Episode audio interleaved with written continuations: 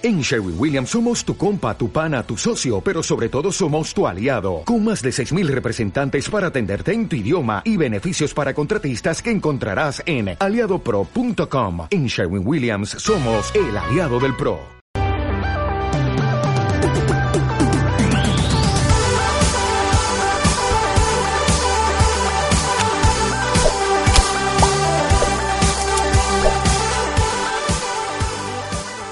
Amigos, ¿cómo están? Nuevamente estamos con ustedes con el gusto de siempre saludándoles desde Oaxaca, México, para todo el mundo. Pedacito de cielo. Domi, ¿cómo estás? Muy bien, Fernando.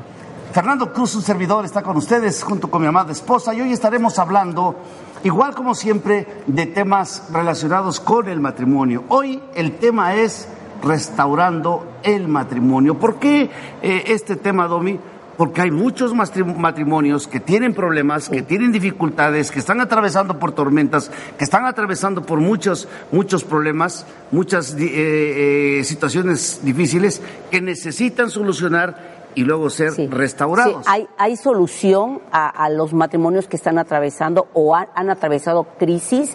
Sí, sí se puede restaurar, puede haber una restauración en el matrimonio. Es muy real, Fernando. Sí, así es, Domi. Fíjate que cuando la crisis o las crisis llegan a los matrimonios, hay muchas cosas que las parejas hacen y no siempre es lo mejor. Por ello queremos decirles en este episodio de este podcast que lo primero y lo más importante es estar dispuestos a comprometerse por igual a rescatar la relación matrimonial. Esto significa tener que volver a confiar el uno con el otro, porque cuando hay muchos problemas, lo primero que desaparece es la confianza. Sí, definitivamente la confianza es la que se pierde cuando hay una crisis, cuando hay un problema, una situación difícil dentro del matrimonio. Por eso es importante la confianza. Esto nos va a ayudar a poder restaurar nuestra relación matrimonial, Fernando. Esa confianza con la que tú iniciaste esta preciosa aventura del matrimonio muchas veces ya se agotó.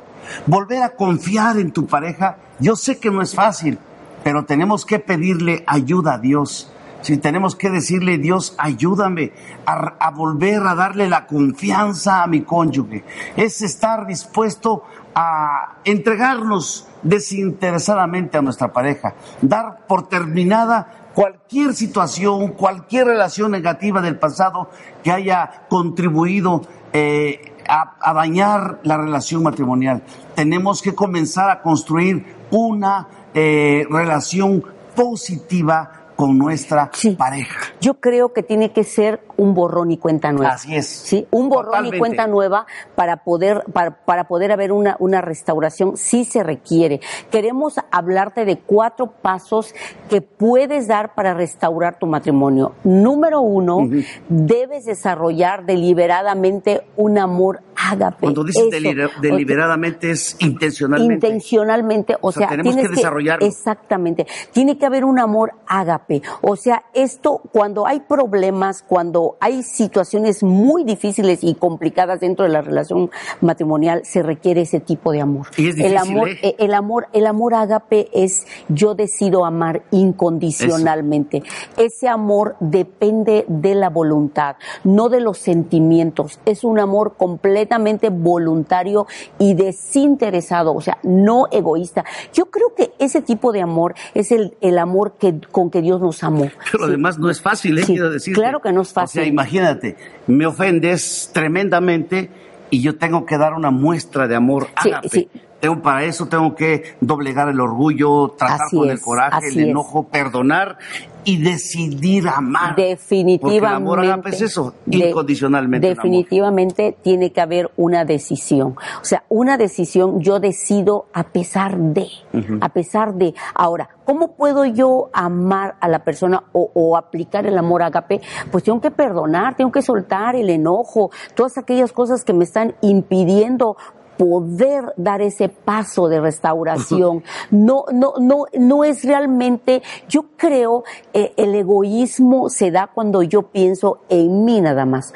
Ah, yo voy a pensar en mí. No, yo tengo que pensar en mi familia, yo tengo que pensar en mi cónyuge, yo tengo que pensar en mis hijos. O sea, no solamente voy a pensar por mí. Eso, eso es cuando una persona es egoísta. Y dentro de, la relación matrimonial creo que e, esa palabra no debe, eh, no debería existir. El egoísmo lo tenemos que agarrar y meterlo al bote de la basura porque no puede funcionar, ¿sí? No es lo que tú vas a hacer por mí, sino lo que yo estoy dispuesto a hacer por ti, Fernando. O sea, yo tengo que tomar la decisión de amarte. Es tener la disposición de dar, no de recibir. O sea, yo decido nuevamente. El compañerismo y el sexo regresarán cuando el amor ágape haya sido correctamente ejercitado. Esto debe aplicarse no solamente cuando hay crisis, cuando hay problemas. Creo que todo el tiempo necesitamos amarnos con ese amor ágape, porque definitivamente somos imperfectos, la regamos, peleamos, discutimos, hacemos muchas cosas, pero qué importante es que yo pueda decidir cada día amarte con ese amor ágape. Sí, amigos, es amarnos a pesar de todo. Quizá usted esté diciendo, usted que nos está viendo, esté pensando, eso es muy loco, o cómo voy a amar a este sinvergüenza que me está siendo infiel, cómo voy a amar a esta mujer que se fue con otro y, y regresa a casa, cómo la voy a amar. Es ahí donde tenemos que amar de la manera que Cristo nos ama. Cristo nos ama de una manera incondicional. Él no pone pretextos para amarnos, Él simplemente nos ama, Él dio su vida por nosotros. Y nosotros en el matrimonio tenemos, como decía Domi, tenemos que eh, tener la disposición de dar. ¿Dar qué? Dar amor, dar gracia, dar misericordia, dar confianza, eh, dar, dar seguridad. No tanto que estemos tratando de recibir. Claro, cuando hay esa, esa reciprocidad de amor ágape, ambos dan, ambos reciben, ¿sí? Por eso decía así con mucha eh, sabiduría que eh, el compañerismo y la relación sexual va a regresar al matrimonio, porque cuando hay problemas es lo primero que desaparece. Sí, claro va a regresar cuando el amor, el amor ágape haya sido correctamente ejercitado. Y yo creo que debemos de crecer en dar ese tipo de amor. Un amor definitivamente. Es algo que se necesita. Sí, porque todos los días nos ofendemos. Claro que sí. los matrimonios todos los días, en el matrimonio todos los días nos ofendemos. Y conforme pasan los años, conforme eh, va avanzando el tiempo, a veces la convivencia se hace difícil y tenemos que estar amándonos y perdonándonos todo el tiempo. Estamos hablando de cuatro pasos para restaurar el matrimonio. El segundo paso es que tenemos, Tommy, que aceptarnos tal y como somos. Es un problema. Eso es un reto. Es un reto porque en, en nuestro caso tú tienes una personalidad bien hermosa, bien preciosa, bien, bien a todo dar y yo tengo un poco mm, difícil, soy un poquito más exigente, tiendo al perfeccionismo, busco la excelencia y en eso genero estrés y ha habido ocasiones, usted que me está viendo, en que hemos discutido, pero al final nos hemos aceptado. Por eso llevamos 33, vamos para 33 años. definitivamente tenemos, o sea, tenemos que aceptarnos y amarnos, porque te voy a decir algo, Fer. No, yo no puedo cambiarte, ni tú puedes cambiarme a mí. No, no lo, el único, lo intenté. El único que nos puede cambiar es Jesucristo. Lo intenté. y, eso es, es, es, es, un milagro, es real en nuestras vidas. Solamente Él ha hecho ese cambio para que podamos aceptarnos mutuamente. Aceptarnos, el segundo paso para poder restaurar un matrimonio puede ser aceptarnos tal y como somos. Tenemos que entender, amigos, que nosotros no podemos cambiar a nuestro cónyuge. Usted que me está viendo ha hecho mil cosas por cambiar a su cónyuge, no lo ha logrado. Ella y yo llevamos, vamos a cumplir este eh, diciembre próximo 33 años de estar juntos, de habernos casado. He intentado de mil maneras cambiarla, nunca pude. Y ella millones de veces quiso cambiarme, jamás pudo. Solamente. Solo, eso, el cambio solo lo, puede hacer Dios. Y solamente pidiéndoselo a Él. Cuando entendemos esto y anteponemos el amor que tenemos por nuestra pareja, vamos a comenzar a aceptarnos tal como somos. ¿sí? Es, es, es aceptar a nuestra pareja sin restricción alguna. Eh, eh, es es eh. lo que decías, el amor, el amor agape implementado acá y de manera incondicional. Sí, yo creo que una de las cosas que tenemos que hacer dentro de, de nuestra relación es no ver los defectos, sino más bien enfocarnos en, en, las virtudes que hay, porque muchas veces vemos los defectos y eso nos impide poder aceptar a nuestro cónyuge. Y finalmente tenemos, sí. eh, ¿de qué se trata el aceptarnos? Es que así la conocí, yo la tengo que aceptar. En el proceso cambia, la tengo que aceptar. Yo no la puedo cambiar. Ahora, si esto está generando problemas, tenemos que buscar nuevamente ayuda, tenemos que buscar apoyo de mil maneras para que esto no genere líos, no genere conflictos en la relación. Tenemos que aprender de nuevo a ser honestos, a ser comprensivos. Tenemos que ayudarnos mutuamente en todas las áreas. Es aceptar, yo no puedo cambiar. Mi esposa es un poquito tranquila. Ella es, eh, lleva su ritmo, sus horarios, sus tiempos. Y yo soy un poco acelerino, acelerado. Todo lo quiero rápido y todo. Y muchos años ocasionó conflicto. Finalmente han pasado los años, ni ella me cambió, ni yo le he cambiado. Hemos aprendido a convivir y para evitar problemas pues nos hemos aceptado mutuamente y ese es un buen paso para que tu matrimonio empiece a ser restaurado. El segundo sí. paso es aceptarnos tal como somos. ¿Cuál es el tercer paso? El tercer paso es abstenerse de la crítica. Abstenerse sí, de... Abstenerse de la crítica. O sea, yo tengo, yo, yo tengo que evitar criticar a mi cónyuge. O sea, yo, yo tengo que ver el lado positivo y, y enfocarse en los aspectos positivos del matrimonio. Porque es, sí. tienes razón, fíjate que eh, constantemente escuchamos a parejas que se quejan de su cónyuge, que es un borracho, que es un flojo, que es un holgazán, que no hace nada, que no puede ni tomar una escoba. Eh, el varón se queja de que no sabe guisar, no plancha, no hace nada, no se baña, eh, eh, en fin, muchas cosas.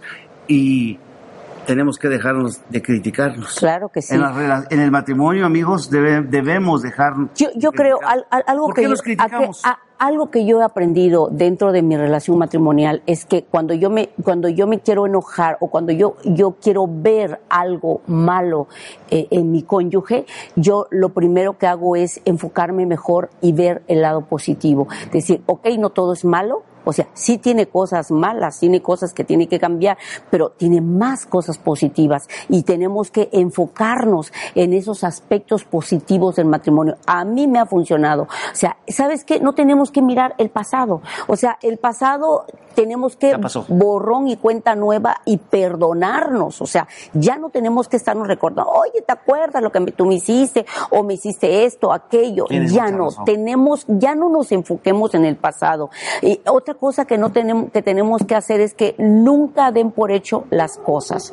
O sea, de que siempre pensamos, ah, seguramente pasó esto, seguramente no vino porque fue a ver a, su mamá, seguramente no hizo tal cosa porque me mintió. O sea, me estoy dando, estoy dando por hecho las cosas y no estoy pensando en algo positivo, ¿verdad? Aquí también valdría la pena eh, eh, eh, aumentar también otro punto, va de la mano con esto, evitar el sospechosismo. Sí, siempre Porque eso de repente- Pero, pero, pero eso pasa cuando hay desconfianza. O sea, cuando hay, hay desconfianza en la relación, siempre estamos con las sospechas, las sospechas, y siempre estamos dando por hecho las cosas. Y sobre todo si un día eh, tu cónyuge se atrevió a mentirte, ¿verdad? Y tú descubriste la mentira, entonces, pues claro que ya estás pensando, dices, no, pues seguramente pasó esto o aquello, y estamos dando por hecho las cosas. Es también otra cosa que tenemos que hacer es comunicarnos. La comunicación es básica, vital dentro de la relación matrimonial. Tenemos que aprender a hablar, tenemos que aprender a decirnos las cosas. ¿Sabes qué? Mira, yo pensé esto, pero ¿sabes qué? Tú me puedes corregir, mira, estás pensando mal. No fue así, fue así, así, así. El problema está, y va de la mano del siguiente punto, el problema está que el- los matrimonios hoy en día no se comunican.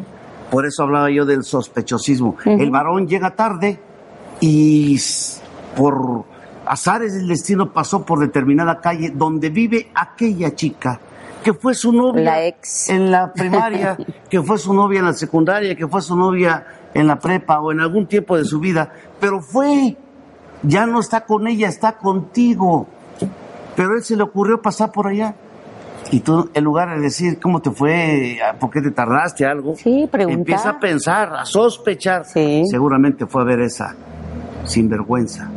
Y reacciona en, en función a su manera de pensar. O sea, si piensa que aquel se fue por allá, empieza a atacar Oh, exacto. por no comunicarse. Exacto. ¿sí? O, o ya, ya, ya, ya lo encuentras o lo encuentras enojado o enojada, ¿verdad? O sea, no está diciendo nada, pero ya está dando por hecho las cosas que no se atrevió a preguntar, oye, ¿qué pasó? ¿Por qué, por qué llegaste tarde? O, o, o qué pasó? O sea, preguntar, ¿sí? Tan fácil es. Sí. El cuarto punto, eh, hoy íbamos a- estamos hablando de cuatro puntos, no íbamos, estamos hablando de cuatro puntos para eh, restaurar, Restaurar el matrimonio. sí. El cuarto punto eh, que quiero hablarles es que tenemos que trabajar continuamente en las cuatro C, las cuatro Cs del matrimonio. ¿Cuáles son las cuatro Cs del matrimonio? Comprensión, comunicación, confrontación y comprensión. Compromiso, comunicación, confrontación y comprensión. Un compromiso diario, continuo, con aquella con quien yo me comprometí el día de mi boda a estar en las buenas y en las malas, Sí. en todo. O sea, No se nos tiene que, sí, no, es que no se nos tiene que olvidar. Pero se olvida. El problema es que se nos olvida. Sabes que muchas veces por, por el- el- la rutina de, de, de las actividades de todos los días, sales, vas a tu trabajo, vienes, comes, sales, y se te olvida realmente que tienes que ah, comunicarte, tienes que hacerlo continuamente, no descuidar esa área Cuatro matrimonio. Cs del Sí, matrimonio. Sí. compromiso, comunicación, confrontación y comprensión. Un compromiso diario de recordar esos votos matrimoniales. De- número dos, tenemos que desarrollar una comunicación abierta, sin barreras, sin prejuicios, no ocultar sin nada, temores. hablar con, con, sin, sin, sin- con libertad. con libertad, Con exacto, transparencia. exacto, no tener ese miedo. O sea, si la regaste, amigo, Sí. dile a tu esposa. Sí. Se va a enojar, no hay, problema, no hay problema. Sí, Se enoja, ella va a tener su problema. Es mucho mejor. Pero uno está en paz. Exacto. El problema está que queremos, para que no se enoje, y más si tiene pésimo carácter, ocultas las cosas. Y la comunicación se trunca. Sí. Debe haber una comunicación abierta. Esto requiere de tiempo, requiere de esfuerzo. Es aceptar la forma de pensar y los pensamientos de cada uno, sin atacar. Es comunicarse, ¿sí? Confrontar es el tercer punto. ¿Qué es esto? Lo tenemos que hacer con sabiduría. Proverbios 15.1 dice, la blanda respuesta quita la ira, mas la palabra áspera hace subir el furor. O sea, tenemos que aprender a dirimir nuestros problemas, pero en paz, porque alguien grita, el otro quiere levantar la, la voz más fuerte, empiezan los manotazos, empiezan a, a volar los trastes por, la, por toda la casa y quieren confrontar un problema, pero no lo hacen con sabiduría. Sí. Y Dios dice, hazlo, pero tranquilo. Sí, es que tenemos que aprender a hablar con sabiduría, porque muchas veces ya vamos aquí con la espada y, y atacarnos ¿Te acuerdas cuando hace tiempo Sí, en la televisión salía un comercial que decía, cuenta hasta 10? Yo creo que se vale. Si está usted enojado o enojada, cuente hasta 10 antes Sí, de y, y- y sobre todo, eh, eh, sí, hasta 10, pero también yo O creo que hay, no, hay un secreto, yo creo que hay que pedirle mucho a Dios la sabiduría. Cuando, cuando quieras confrontar alguna situación con tu cónyuge, eh, yo te sugiero que mejor vayas y le digas a Dios que te ayude, que te dé la sabiduría para poder confrontar alguna situación que, Porque a veces que tienes necesario. que ¿eh? tratar. Sí. A veces son cosas que tenemos aquí en la cabeza, no son tonteras. Sí. El cuarto punto es la comprensión de la que hablabas. Nunca, escuche bien, fue la intención de Dios que pensáramos todos de la misma forma. Y tenemos que entenderlo. Tal vez tengamos diferentes puntos de vista, diferentes tipos de opinión, pero en lo que respecta al amor debemos estar en la misma frecuencia. Cuatro puntos, cuatro Cs para tener un, un, el cuarto punto para poder tener un matrimonio. Estamos hablando de tener un matrimonio sí, y, y, restaurado. Y, qué, padre, Fer, que podamos aplicar esto en nuestro matrimonio. Que no sea nada más algo que podamos escuchar, qué bonito, qué padre, pero que podamos aplicar estos cuatro puntos y si nosotros lo ponemos en práctica en nuestra relación matrimonial, wow, nuestra relación va a mejorar muchísimo, vamos a madurar, vamos a crecer, porque de eso se trata. Tiene que haber una restauración porque de ahí viene el crecimiento, crecemos como personas, hay más compresión, hay más amor, hay, hay, hay buena comunicación, o sea, muchas cosas cambian cuando nosotros tomamos la decisión de, de ponerle, echarle ganas a nuestro matrimonio, Fer, porque de verdad hay una cosa que hacemos y todos los matrimonios lo hacemos, sabes que nos dedicamos a otras cosas, pero nos olvidamos de algo tan importante que es nuestra relación matrimonial. Nos olvidamos que tenemos que platicar, nos olvidamos que tenemos que disfrutar, nos, nos olvidamos totalmente. Ya cuando vienen los problemas fuertes es cuando decimos, ¿y ahora qué pasó? Pues ¿qué pasó? Pues descuidamos nuestra relación. Algo que tú y yo no debemos permitir. Este es el octavo episodio de Pedacito del Cielo, el podcast de Familia Feliz. Estamos tratando de apoyar a los matrimonios. Si tú hoy te sentiste identificado con este tema que abordamos, tú puedes eh, seguirnos en las redes, puedes sacarle copia, puedes encontrar este, este podcast en iTunes, en Spotify, en YouTube, en todas las redes sociales y distribúyelo con libertad.